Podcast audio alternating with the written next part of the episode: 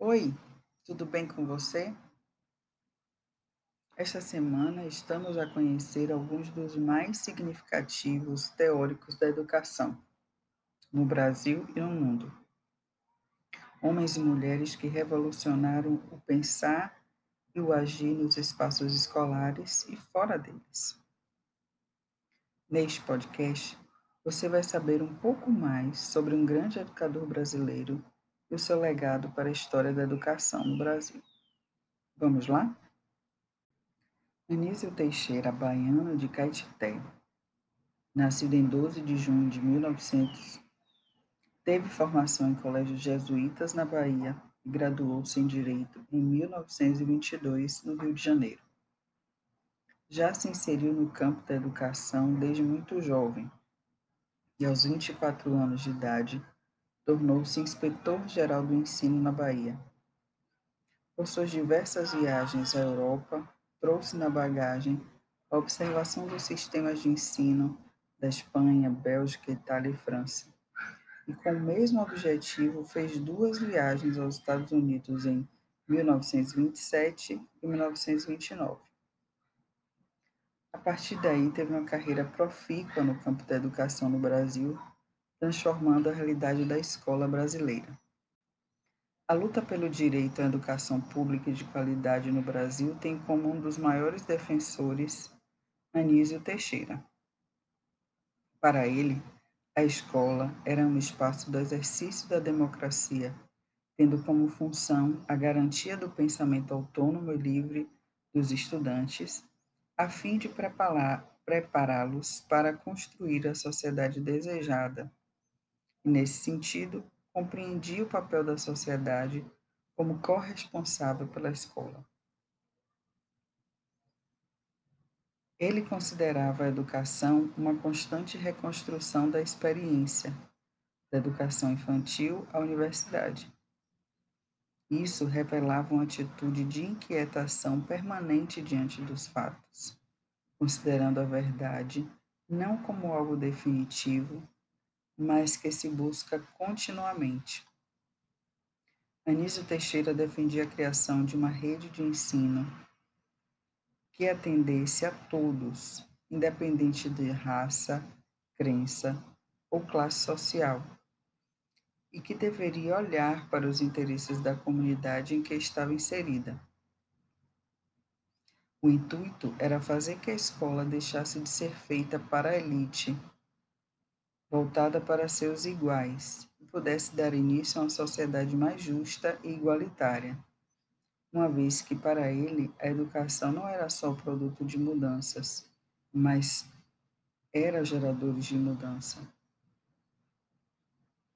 Para tanto, nessa escola deveria haver educação integral, substituindo a instrução e transmissão de conhecimento por construção coletiva dos saberes e ensino dialógico.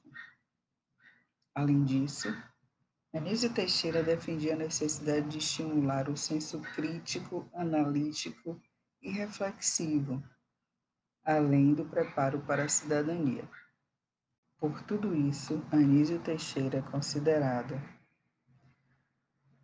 o principal idealizador das grandes mudanças que marcaram a educação brasileira no século XX, sendo pioneiro na implantação de escolas públicas em todos os níveis que refletiam seu objetivo de oferecer educação gratuita para todos.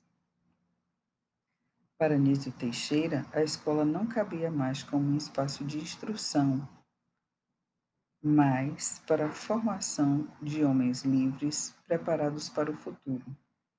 A escola também deveria ser um espaço privilegiado, onde se pudesse ensinar a viver com mais inteligência, tolerância e mais felicidade. E como é este modelo de escola democrática?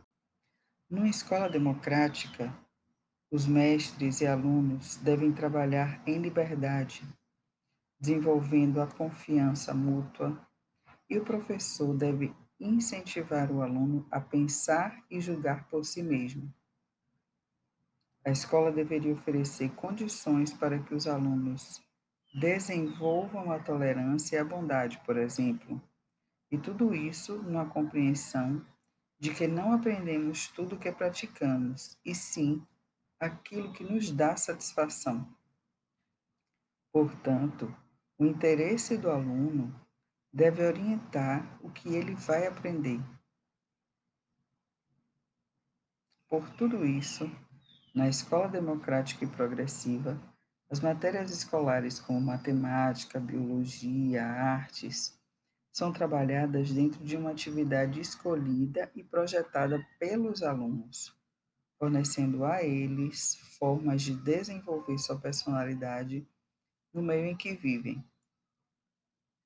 Nesse tipo de escola, estudo é o esforço para resolver um problema ou executar um projeto, ensinar é guiar o aluno em uma atividade. Anísio Teixeira definia o homem educado como aquele que sabe ir e vir com segurança, pensar com clareza, querer com firmeza e agir com tenacidade.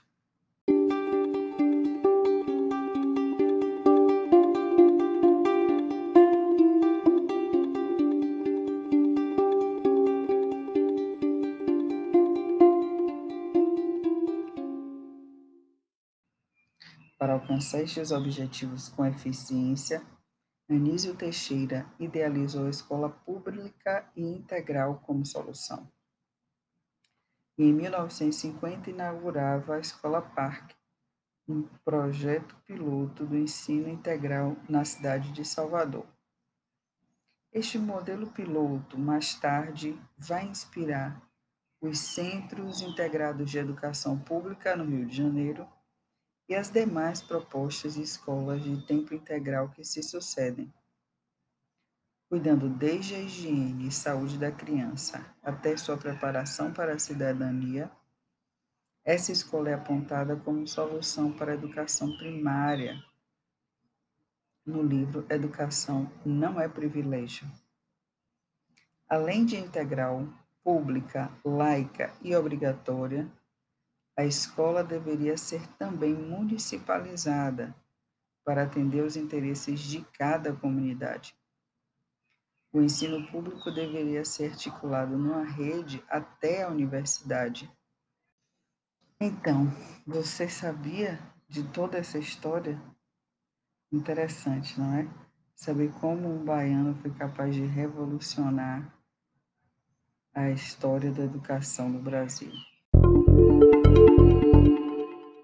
Conhecer mais sobre outros teóricos da educação, leia o texto base e assista ao nosso Screencast.